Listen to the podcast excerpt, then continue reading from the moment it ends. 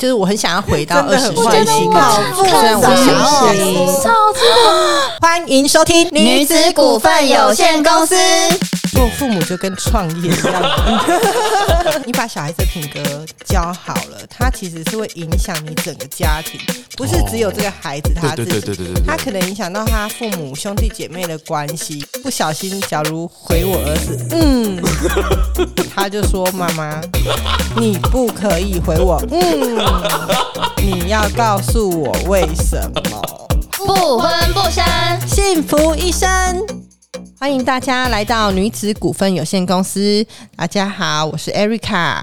我们女子股份有限公司的节目是在每个双周五更新，那欢迎大家持续的收听。那今天呢，我想要聊的议题是跟亲子有相关的。那今天我们也邀请到了呃我们的制作人，同时他也是一个爸爸的身份的 Roy。那 Roy 跟大家打声招呼。大家好，我是 Zong，对我又出现了，是我是背后的木手，每次都被这些品牌的主持人 Q 出来，对我们非常的需要他，想说他 这么会制作，那能不能讲啊？然后硬要把他拉下来。哎、女子股份有限公司，我很好奇，做到现在这些女生的声音，你应该都都会收集得到蛮多的吗？对，会收集到蛮多的，会收集到男生的声音吗？呃，很少，所以你算是我们呃第二位，除了我们同事以外，算第一个。男嘉宾，对，所以你要好好的自重，好吗？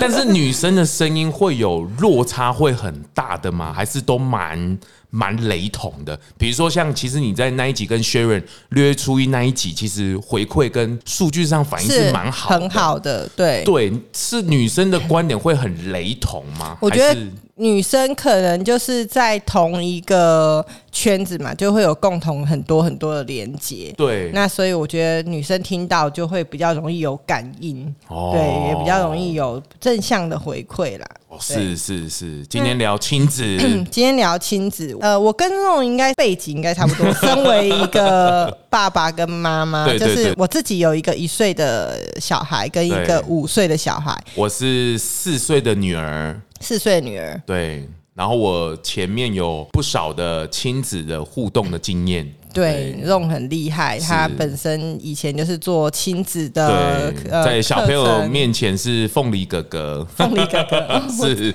这个角色，我的角色不是什么姐姐，我的角色是虎妈。史上是有跟 Erica 的儿子哦，有那一天有稍微简单的互动一下，有玩了一下，所以小朋友，我觉得反正做父母的，就是小朋友每一个阶段，不管他刚出生一岁、五岁、十岁、二十岁，爸爸妈妈都会永远阶段不一样，把他当成小朋友，然后都有不同的烦恼。我常常跟别人说：“哇，我看你的小孩好大，已经国中了，好好，你解脱了。”然后那个妈妈就会翻过来白眼说：“对对对每个你你到时候就知道了，你就知道是对是是，所以，我像我最近，我觉得我哦有一个蛮大的烦恼，但我也不知道这个到底是烦恼。是就是我以前我们有看过的《孟母三迁》嘛，对其实我以前都不了解《孟母三迁》到底在迁什么，那么爱搬，有必要搬这么多次？对，有要搬那么多次吗？哦然后我就觉得很奇怪。可是最近到现在，我小朋友呃已经五岁了，哦而且他就是已经大班，所以他即将要面临要上小学这件事情。那我就开始在想说，我要到底要让他读哪个国小呢？哦，选甚学校，学校，那我甚至还有可能想要为了他学校，我可能要迁户籍，哦就是孟母三迁的那个概念。那那时候他选幼儿园，而且你是头一个小孩，那那时候选幼儿园，你们的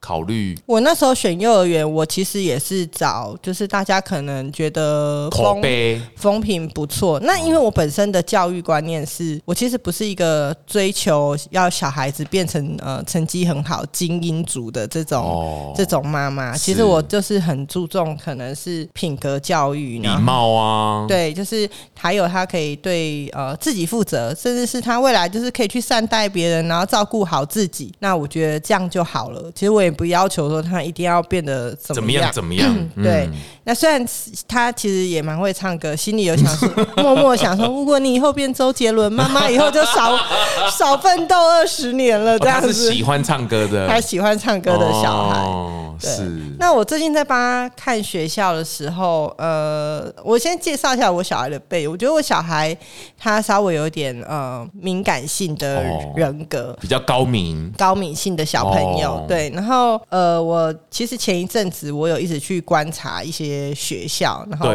呃，包含像华德福哦，这个不同的学校的体系，不同的学习体系。嗯，那我觉得在观察学校的时候，我觉得好像有时候你在看学校是不是适合小孩子，但是其实最后我发现，其实家长也要把自己考虑进去。哦，就是个人的工作的因素啊，环境的因素要进去。像我觉得华德福的理念很好，但是我自己评估，我可能不是一个好的华德福的家长家长对，因为为什么时间的关系吗因为时？间的关系，他可能四点多要接小孩，然后可能晚上八点就要让小孩上去睡觉，然后哦可能家里不能有塑胶玩具等等，然后不能看 iPad，那这些多哦，就是他希望你尽量做到，但他当然不会监视你嘛，就是哦希望。可是我觉得，如果我让他去做学这个学校，那我又没有照他的方式来教养，心理压力。会很大。对我就会觉得我压力太大，那我觉得好，我没办法。可是就有一点想要脱离现在的体制，想要去稍微去选择一下，有会有这种拉对，扯。我会希望他原本想要说，就是脱离我们原有的这种体制，然后去这种实验小学啊，对对对 然后去试试看。哦，那后来，所以我就有点担心。可是我跟我先生的想法不太一样，哦，因为我我想要让他去进私校，对对对，那我先生想要让他读公立的国哦，小。真的吗？我先生，因为我觉得私校是因为我觉得基础很重要，基础还有环境哦、旁边的同养才成很重要，这些都很重要。那尤其我觉得小朋友比较高敏性的小朋友，他可能在我我希望能够多一点被学校照顾，或者是哦等等。那我先生就觉得男生就让他对对对啊。就！让他出去啊，管他被打就被打什么的，他 他没有，哎，他怎么会这样子呢？哦，他就会觉得说哦，呃，反正去学校就是你就团体生活团嘛，你你被竞争，或者是而且男生要经得起磨练呐、对他就会有这样的想法，所以我想要问荣看看，就是你自己对小朋友像这样子，比如说不管是选择学校也好，嗯。还是你自己的教育观念是什么？因为我长期就是跟小朋友互动很多，嗯就不同的族群，不管是高敏啊，或者是呃年龄层、学龄前、学龄后都有。当然回过头来就是，那我的女儿怎么办？哦，比如说刚刚你听到我的身份可能是凤梨哥哥，很会说故事，嗯可是大家都很很羡慕说，哇，你女儿一定听很多的故事，对我每天跟你玩，对。但对我而言，我会觉得我反而更在乎的是他的感受，就是我有没有照顾到他的感受，他快不快乐？对那他喜不喜欢学习？但学的事情不一定要某个趋向。哦，比如说对我而言，如果我的工作或者我跟我太太可以协调的很好，我希望他能够不要那么早进去到学校体制里面。哦，因为我觉得，比如说他上厕所啊，或者是一些生理的部分，我不想要被迫的长大。我希望他能够有一个比较自然的机制，或者是在进学校之前、团体生活之前，能够去比较自由的去探索一下，或是享受一下这个自由的爱的部分。对所以我在大班之前，我就不要让他去学校。嗯，但这个事情要舆论要扛得住，而且夫妻要同调，嗯，或是要扛得住阿公阿妈的 想法。对那因为我为什么会做这个想法，是因为比如说长大了都会解决童年的回忆，嗯，哦，或者是这个很多时候这自由探索的部分都回过头来都那个基础架设没有那么稳固，所以导致后面会很多很多的状况会发生。但是你说我的认为是不是对的？其实。我最近也一直在醒思，这就是父母的难为地方，因为好像机会只有一次，选择好像就是那几次，好像都会影响到很深远。比如说啊，可能他 我我做错这个决定，可能会影响他两三年、三五年，我们也不知道我们做的是不是对的。可是我最近的拉扯就是，好像也只能尽力而为。好，比如说选学校，我们也在选择幼儿园这个区块，是那我太太比较没有跟小朋友互动的经验，所以她都会问我，对因为我比较接触多，那我也会看老师或看人。那对我来讲，就是他只要没有情绪上的道德的绑架，其他的我都可以接受。嗯，就比如说他学不好，老师不太会教，但我觉得没有关系。可是他不要骂，他不要去造成他的心理压力。上都可以，因为对我而言，我觉得资讯打开了很多事情，老师没有办法做，学校教育没有办法做，没关系，我说不定可以 cover，或是用课外的时间可以去补起来。可是如果他要去这团体体制里面，我比较在乎的是他对于人的部分的照顾，团体生活对于人的这个部分的心里面层面的照顾，我会比较看待多一点点，反倒不是说这个学校可以带给他什么，嗯，或者是这个学校他可以引领出他什么。特别是在幼儿园或者是国小的阶段，我会比较拉长一点来看。比如说，我回应你先生，他先生可能会觉得，反正国小还好，可是他说不定他高中他就觉得说他应该读私校，对或者是他可能大学可能一定要怎么样怎么样。我觉得每一个阶段，我们刚好我们是比较是属于学龄前后的这个阶段，所以这个部分大家的观点会有点不一样。我觉得你刚刚讲一句话，我蛮认同的，就是呃，让小孩子他自己顺应自然的去嗯嗯。长大、这件事情是有点带到，因为我儿子在家里呢，他是哦。跟爸爸是全台语对话。哦，真的、哦，真的哦，对他全台语，他好台、可爱哦他的台语比我还要好。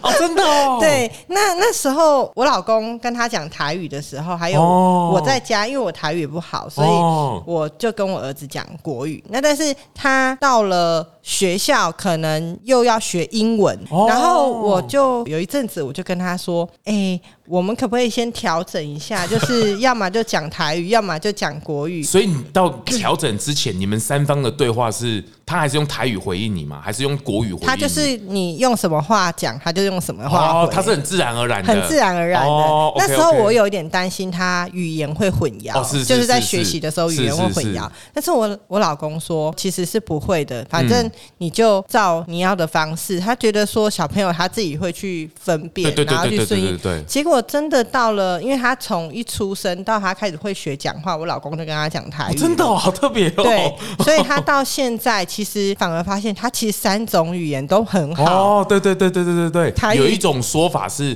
如果多国语言的时候，小朋友的语言会比较慢一点点，因为他要适应太多。对可是我发现，呃，其实没有，他们适应力是超强的，对他们反而是很知道你怎么跟你对应的。对，所以我发现说，哎、刚刚说，其实你顺应着自己小孩他自然的去成长，嗯嗯他们嗯其实自己，因为他们在这个两岁到五岁，他们是语言能力或者是学习能力是大爆发的时候，对对对对对所以他自己有他自己适应生存的方式，对生存的方式，那他你给他，他就学起来。对对对对对对对所以我有时候会觉得真的是啊、父母有时候会过于担心，对对。然后就会限制了他一些可能。但这个就是一个父母很煎熬的拉扯，因为我的想付出是对他的一份爱，可是这个又不能去限制到他，可是又要给他蛮大的空间。对哇，这个真的是很考验夫妻的沟通的协调，反而不是小朋友，小朋友还反而比较单纯一点。对，小朋友就觉得说没关系啊，我就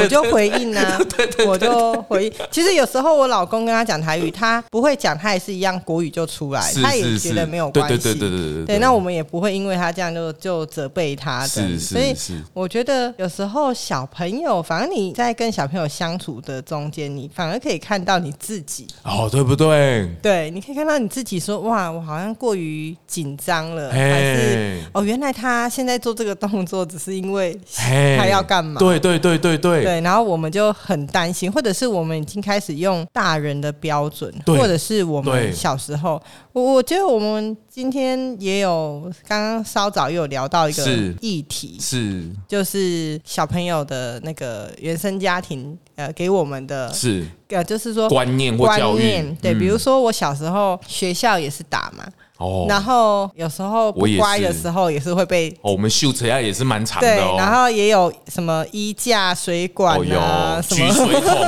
拿水桶半蹲，哎，我也有经历，哎，对，然后那时候我就会觉得说，哎，我以前从小被打到大，其实那我也没有什么太叛逆哦，哦，或者是说人格不是很很正常，很正常，会扭曲，嗯会扭曲等等的。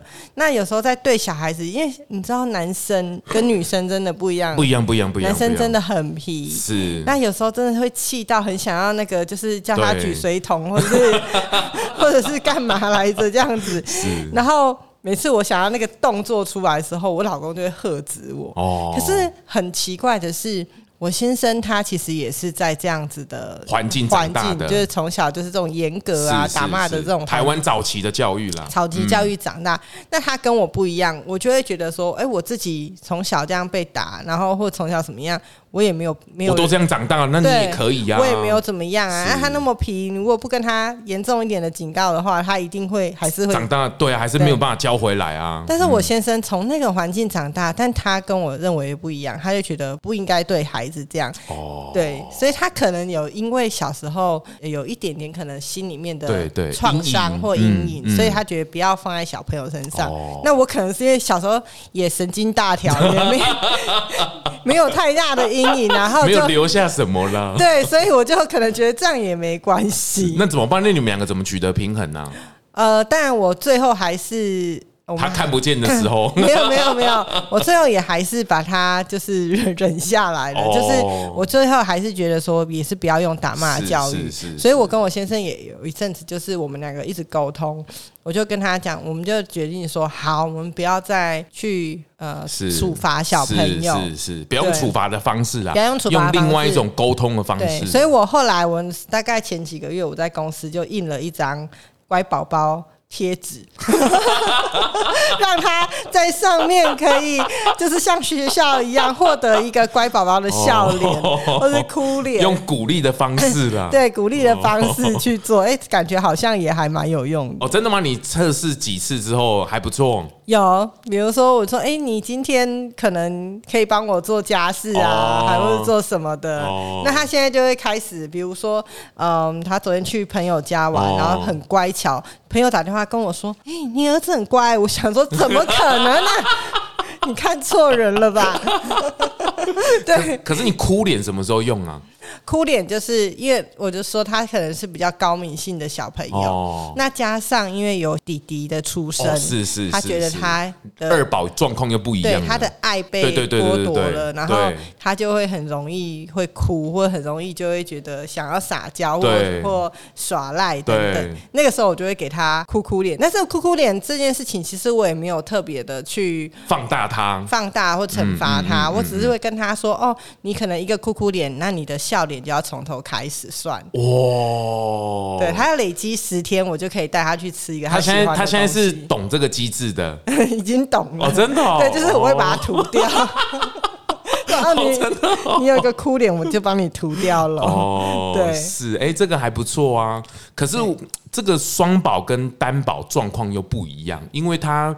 他会有一个牵制的状况，然后父母顾此失彼，然后你两个很难，然后年龄又差一差距有一点的时候，哇，这个真的是很大的课题。嗯，特别是又长子，然后去学校，然后因为他可能也没有去选择过，都是第一个嘛，然后那个更加细腻。可是老二有时候就会模仿，哦，对，会这个状况就会很很多，很复杂。是那夫妻的协调的部分，或是同调。哇，这个就相对于很重，对吗？你有这样感觉吗？对，这个这个就是要一致，你不能让小朋友觉得说，哎，怎么爸爸的要求跟妈妈的要求不一样？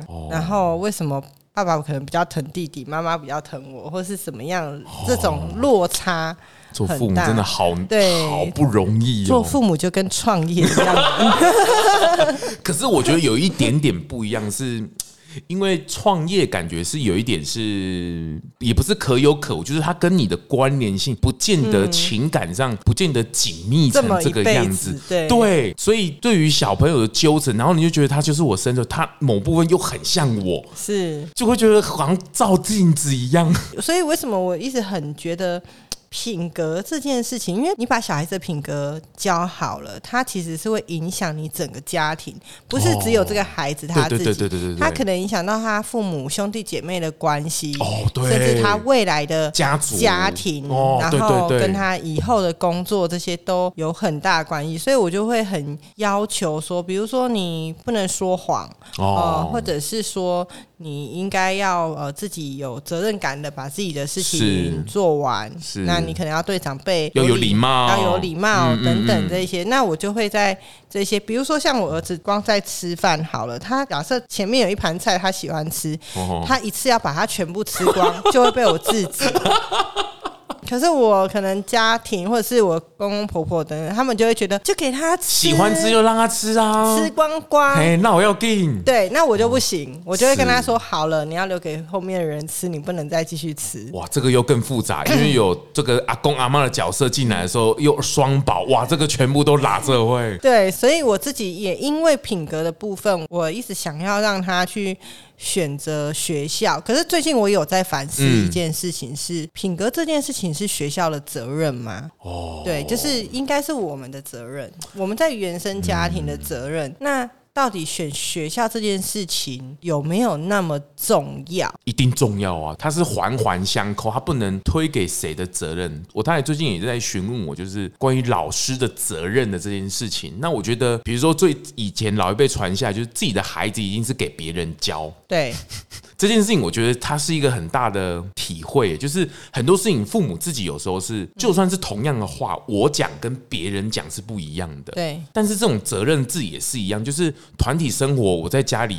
这个状态，因为环境就是不一样啊。嗯，可是我也没有办法推开那么明显，就是说啊，我都是要给老师教。以前比较像是这样子啊，这个有老师嘎啦，啊，这种好好啦。但是家庭教育对现在资讯打开，又感觉是最根本的原因。对，那如果我们这两件事没有顾好，就是说学校我们也推轨去，然后家里我们也就往上推。可是你看到我们现在各自在创业的路上，就会觉得啊，为什么学校跟家庭都没有顾？好，他怎么都最后给老板教？对对对，对不对？没错，你就会觉得哇，这到底是什么样的？好像也不能到互推，或者是说是属于谁的？嗯，我后来就会把它拉回来。比如说我们刚发散出去，我倒回来，我就会想到，就是身教真是大于很大很多的言教。对，就是这件事情，你真的，你就算装，你也要装出来。对，要装给他看。对，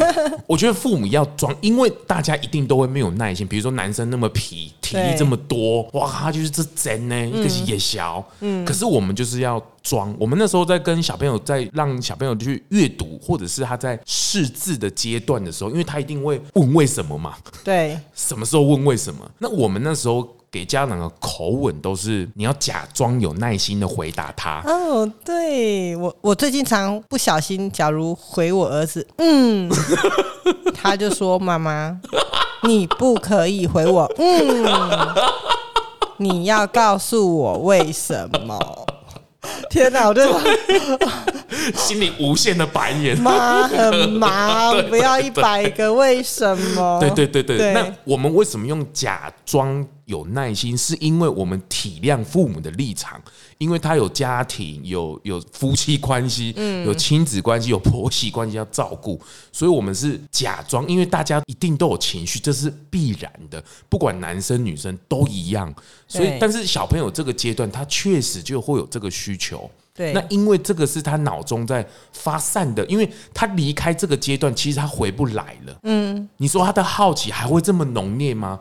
嗯，不见得。可是你看，我们在创业路上，在设计的路上，在发想的路上，又很需要这个东西，这个好奇心。对，如果你让他觉得好奇或者是发问是件错误或可耻的事情，对，那他以后就再也不做了。就在启动会很难，因为你要告诉他很多的理论，对他可能要去学一个什么心理学，或是经历过某一些事情，才有办法再被。启动，所以我为什么会很怕重的原因，特别是我接触过这么多的孩子，为什么我还是会选择从很根本的原因去练习，强迫自己 稍微站在他们的立场去假装很多事情，我我会站在这样的立场，同理的去看很多事情，去替他们想。嗯，那我的状态就可能会可以装我就装，比如说我的经典例子就是我的女儿现在很爱喝水，对，大概每天可以喝超超乎你想象，反正。那是一个餐点，可能她就一一壶的水壶就喝完了。因为我自己偏爱喝饮料，但我知道饮料不好，所以，但是我他趁他还小，婴儿时期或者他刚一两一一一岁多的时候，我都会假装，反正我还是会买嘛，我都会在他面前，我都会说哇，水好好喝。他现在没有发现颜色不一样吗？但我发现就会觉得你中了这个感觉，他就会知道哦，水很好喝，水就是洗脑。比如说做 p a r k 人就洗脑嘛，那他洗到最后，他当然饮料他一定会喝，或是我认为甜点或什么就 social 用，反正也不要不让他尝试，你就是让他去尝。可是他的根本感觉，我感觉起来他还是重在那个音，就是哦水很好喝，嗯你已经催眠他了。我就会类似，因为我不要从结果去，我尽量从我可以控制的重的那个音开始。比如说学校这个也是一样，就是环境我不可考，我也不知道华德福，我也不知道公立，因为公立学校传统体制学校有好老师啊，华德福里面可能也有一些我们没有办法适应的地方。对那我可以控的是什么？就是我的家庭，我的我的小孩，我可以去控的地方是这个，那我就会努力在这里。那其他的部分我就会比较随顺缘分去，比如说可能当下的环境或是条件，非得华德福，那就那就去吧，一个极限。那那传统那就传统吧，至少至少我可控的地方，我照顾他好，这是我感觉比较能够平衡的一个部分的选择的起点。嗯所以你像你自己生女儿，有人说，哎、女儿可能会比较需要担心，觉得你对你女儿这样子担心惨啊！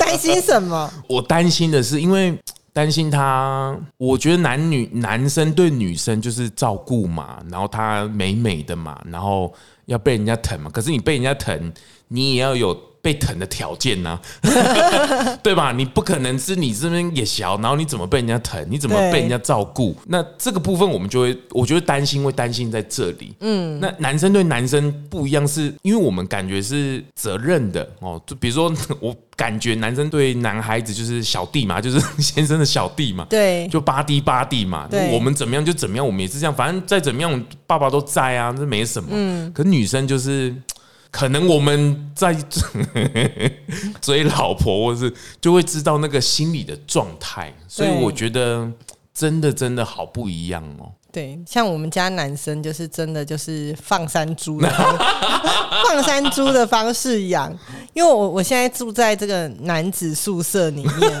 啊，全部都是男的，然后我已经放弃女儿这件事情了。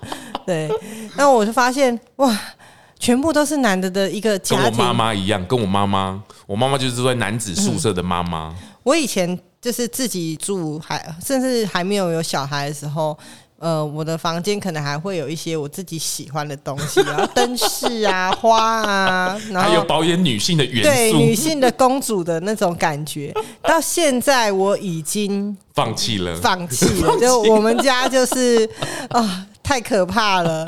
只要有一一个嗯，怎么讲？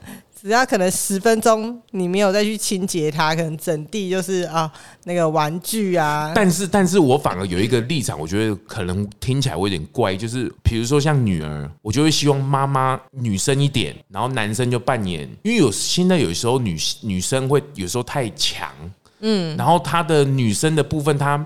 变成比较少给，比如说我的女儿，我就不会觉得她应该要去玩什么洋娃娃或者什么的娃，娃这些，对对对对对，比如说她可能选什么车子，我也觉得很可以。嗯嗯。但是她的女生那个是自然而然，她本来就会去对去。对对但是我就会刻意，如果她可以玩车子，我就让她玩一点点。对比如说像我觉得妈妈的角色也是，我就会觉得男生宿舍里面的妈妈应该特别要保有女生的元素，因为她可能才知道说照顾女生。这个平衡的对那一个。你你有会有这样觉得吗？但我我在里面，我觉得我儿子应该他们已经把我当女 女佣了，不是不是公主了，哦，真的吗？是是是因。为全家就只有我一个一个女生。那你想到，如果女生大家要做的事情，有没有？就是大家都是我在做。他们我倒觉得说，现在我也开始慢慢训练他们。哦，我觉得，因为只有我一个女生，对所以其实家事有很多是我没有办法自己全部做完。是是。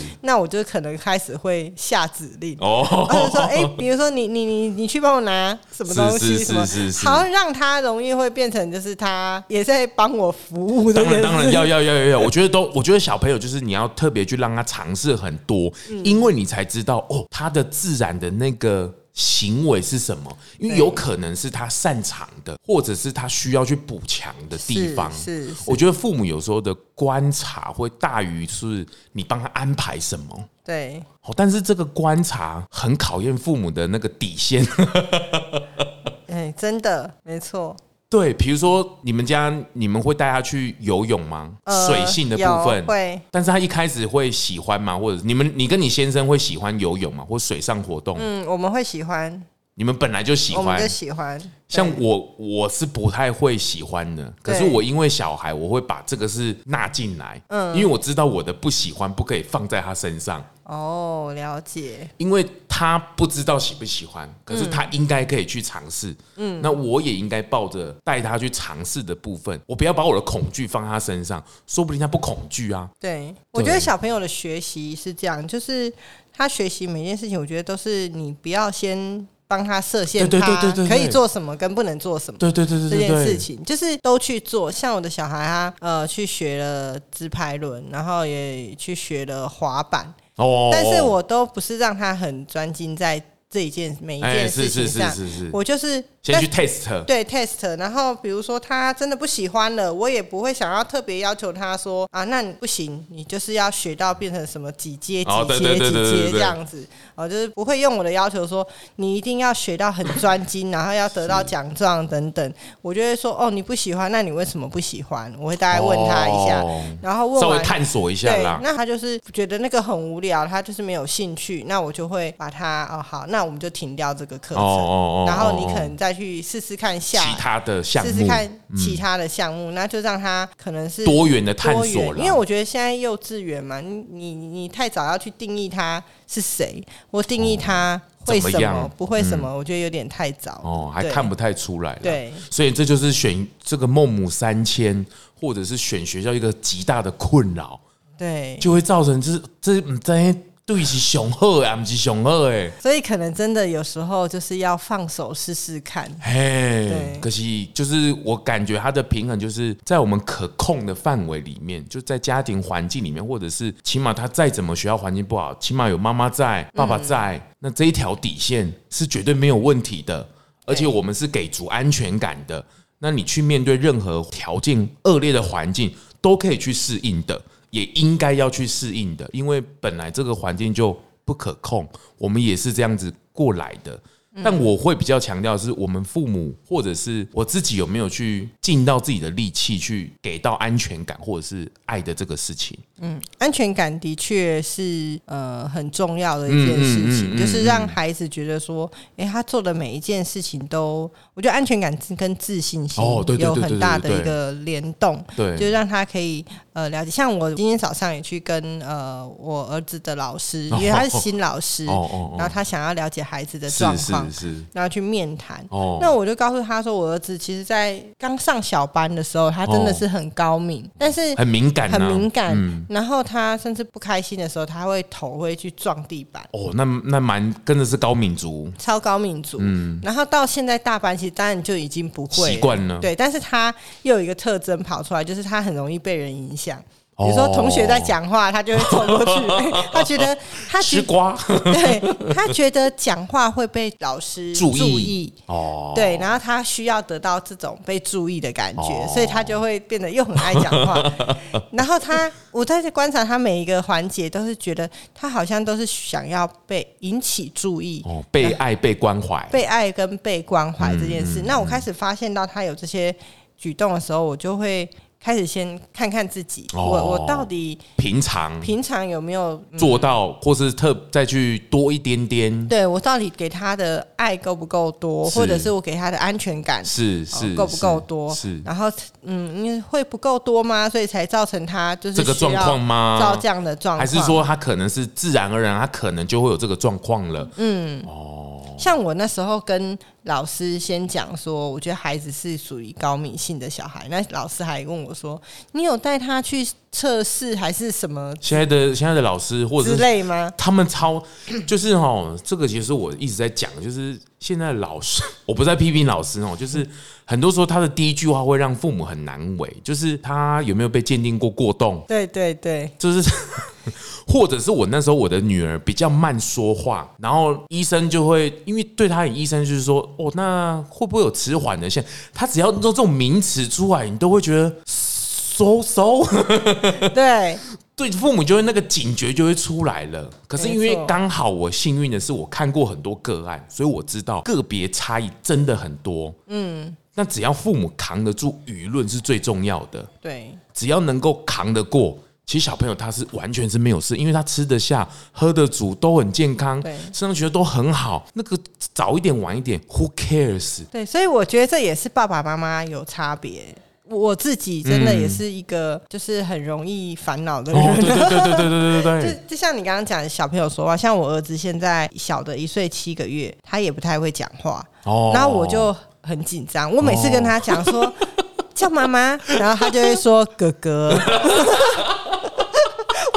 叫妈妈，他就继续哥哥哥 对，然后我就很紧张的想说怎么办？怎么那但因为最近开始，我就发现说，哎、他好像有一点点开始要在学讲话了。是是是然后我老公也还是一样，就是用台台语。哦，对，比如说是问他在哪里，他就会说家，家哦，家，家哦，对那我就发现好了，他也其实不是不会讲话，只是真的可能慢一点，或是他觉得他讲的顺口的那几个字他会丢出来这样子是是。那就是有时候妈妈就是真的太过紧张。我觉得所有父母都是一样，我觉得天下父母心，所有的父母都很紧张。但是就是我们怎么去呃看到不一样的个案，或是看到其他父母的时候，能够就是更理解自己的小孩，或者是呃尽好自己的责任，因为自己照顾好，其实小孩会更好。对我觉得这是互相的，因为他不是一边，他真的是一个跷跷板。比如说他上学，我们跟学校方也是一样，他是一个。平衡，他绝对不是说哦，我这里用力一点，我就会期待他怎么样，因为有期待一定会有落空。对对，因为他我期待学校给他什么时候，我觉得那个小朋友压力也蛮大的，因为最后老师他没有办法跟父母讲的时候，他就会放在小孩子身上，哇，那更头痛。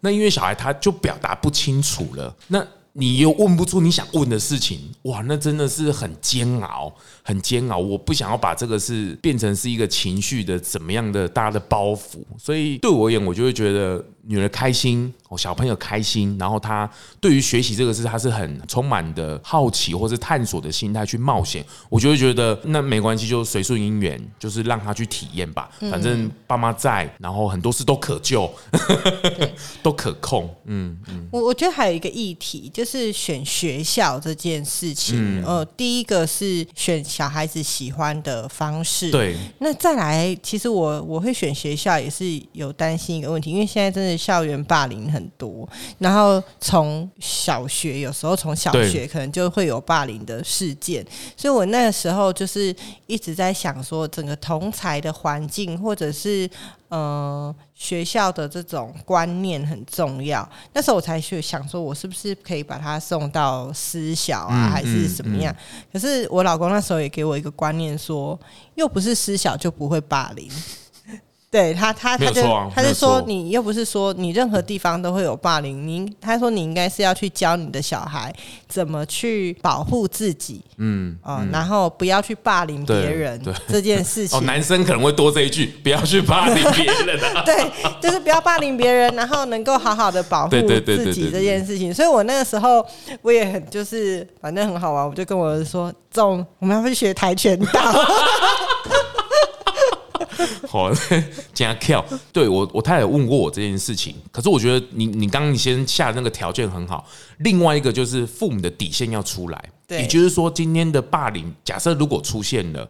OK，我们家双方家长一定都会沟通，对校方也进来了。那接下来如果还是没有办法改善，我的底线就是换学校，我不会跟对方啰嗦，因为最终我可控的是我的小孩。”对我觉得这个底线你不要去改变对别人的孩子因为学校他一定有困难，恐龙家长也不少嘛，然后他可能有他的生存的条件。我的底线就是我换。那我太太那一天跟我阐述的霸凌的状况是，那个家长跟学校还会一直去 argue 啊，然后他都不换。我心里想说，这有什么好就是要争一？口气。对对对对对对对，然后我就会觉得说，那那就换啊，因为你没有必要去争啊，因为你该做的都做了，你该请校长、该请主任都来沟通了，对。啊，老师也不改变，他小孩也没有怎么样，那那就只好换啦、我、我觉得底线要出来，那这件事你也没有说好或不好，就是整家人在一起就是家，对。家能够好。很多地方都好。对，至少他会觉得说，哎、我的家人认同，然后支持我，对。然后可以保护我。对，那我觉得底线要出来，因为我觉得霸凌这种事情不好预防，也不知道会不会遇到。那我觉得可控，能够把那个底线跟条件能够去尽力就好。是，对，我觉得我的逻辑会是这样，因为我觉得嗯底线一定要拉出来，因为不可控的事情太多了。没错因。为对方家长你也不知道他到底是怎么样，他也觉得他都对我就这样，观念会差很。然后学校他又为了抚平啊，为了不要有出事情，可是可是这个品格我们很其实伤害最大应该是孩子，对对，不是我们父母的面子或者是里子这些对对对对对对对，所以我会比较提醒是在底线上要拉出来，就是最最多我们就我们也不一定要念这个学校，我们还有很多选择嘛。嗯，我们选学校会选我们，也选学校啊，对不对？对啊，所以我觉得这个部分是我觉得很多父母或者是未来的父母，因为资讯打开了，其实你的底线更重要，你不要把责任放出去太多给别人，其实应该拉回来自己的身上，跟你父母跟孩子的关系。对，就是我们自己跟孩子说，这个整个品格的教育跟孩子的自信、安全感，其实他他的这个基本的这个能力，能不能够呃在家里就或是在自己的家人之间就已经培养好，他才是一个学习的过程，对它不是一个标准或者什么的，它就是一个很长很长的学习的过程的。是，所以我觉得亲子的啊，亲子的议题真的非常多，然后每一个阶段真的都有烦恼。我们如果光录亲子的，应该录到老都可以讲了，对不对而且男生不是妈妈跟爸爸的角度是不一样的。对，我觉得妈妈真的有时候比较感性一点，她哦会观察的东西可能稍微比对，就较细腻一点。比较细腻一点。对对，比如说高敏的孩子的那个情感的对细腻，那那爸爸可能就会觉得说，没关系，就让他试试看。哦，那看到怎么样，我们再调整。哦，那妈妈是连试都不想让他试，然后爸爸可能是说先去试试看。对，就是可能会有一个有一个差别，就是是。女性跟男性，尤其是像像我们家也是，就是我跟我先生其实也是工作都很忙，是。对，但是我们就会稍微分配一下，哦。比如说我给孩子的可能是比较亲密肢体上哦面的爱。哦哦哦，对，那我先生因为男生对男生嘛，就不会在那边一天到晚亲亲牵手啊，亲手抱抱啊，抱抱那一种，哦。那他可能陪伴他的就是玩。哦，这是是是。或学习。哦呃，就会、啊。我们就会知道说我们彼此的工作哦，是、那很好啊，是什么。然后啊。我觉得就是父母亲把嗯，就是自己照顾好，然后照顾好以后你。但看了那么多，我觉得教育的方法有很多，很多啊，然后什么什么派系，什么派系都一堆。那我觉得就是不要去否定自己，因为我我之前其实也听到很多的父母跟我讲说，哎，我觉得你应该要怎么做，哦，是是是哦，是，是那那样子比较好，哦这样比较好。那时候有一阵子很迷惘，因为也是新手妈妈嘛，所以会觉得说，哎、我是不是这样子，我就不是一个好妈妈？对对对对对对哦，我是不是给他，责怪自己或？者是说，呃，我是不是给他看 iPad，我我就我就不行对对对对对了？对对对，然后我是不是怎么样，我就不对了？是是哦或者是是那个那个时候，我其实就真的蛮迷惘的。但是后来，我觉得每个家庭都有自己家庭的生活习惯，而且每个孩子是独立的，对，嗯就是独立的。我觉得只要比如说在他整个品格、自信、安全感能够建立起来，其实他用什么样的方式去学习，或者是什么怎么样，你都是一定可以找到自己的方法，不不用说一定要怎么样一样，定要怎么样才是不能够怎么样一，百分嗯这样嗯嗯子。很棒。这个都是一条漫长学习的路了。我觉得站在这样的角度，我就觉得父母都是一个学习的过，我们也在学当父母。对哦，那我觉得，然后孩子也在学习成长。对我觉得共同的学习，他然后错误就修整，错误就调整。嗯，但然后在一个很很好的情绪哦，不一定我所谓的好情绪，不是说不能生气或怎么样，而是生气了也没关系啊，就是怎么样原谅或是静下来。对，父母的吵架一定会吵，我以前也是不要吵架，不要，我没办法，一定会吵架。可是我们怎么和好？对或是变成更好。原谅和好，嘿嘿嘿然后体谅这样嘿嘿嘿，那这个就是一个很好的循环，然后一起往前迈进。所以我觉得选学校的心态上，自己父母的调整，我自己也还在调整。嗯，就是我怎么去跟他一起面对这样未知的美好未来，真的。这个真的是一起面对的。是，嗯所以我觉得好，我就是不要孟母三千，我我孟母两千就好了。三千我也真的觉得好累哦。是是是，哎、祝福祝福，一定会更好，一定会很好的。对，好，OK，那我觉得呃，今天很高兴，就是邀请我们的制作人 Ron，那回去看这一集剪的好不好，也是他自己剪对的。一定好，一定好，一定好。对，那我们也很呃希望说，在女子股份有限公司这个节目，也祝福天下的妈妈或者是爸爸，是哦、就是你们在做亲子教育的时候，能够从自己的信念的心，然后坚定，然后了解爱跟关怀这件事情，对孩子其实真的是很重要的。那从这个地方出发，那把旁边很多的杂讯过滤掉，你就可以知道你跟你扛得住。对你跟孩子该走的是哪一条路，哪一个学校，或是是哪一种教育方式。是是是，好，真的非常谢谢肉影。那今天的女子股份就到这边喽，谢谢，谢谢，拜拜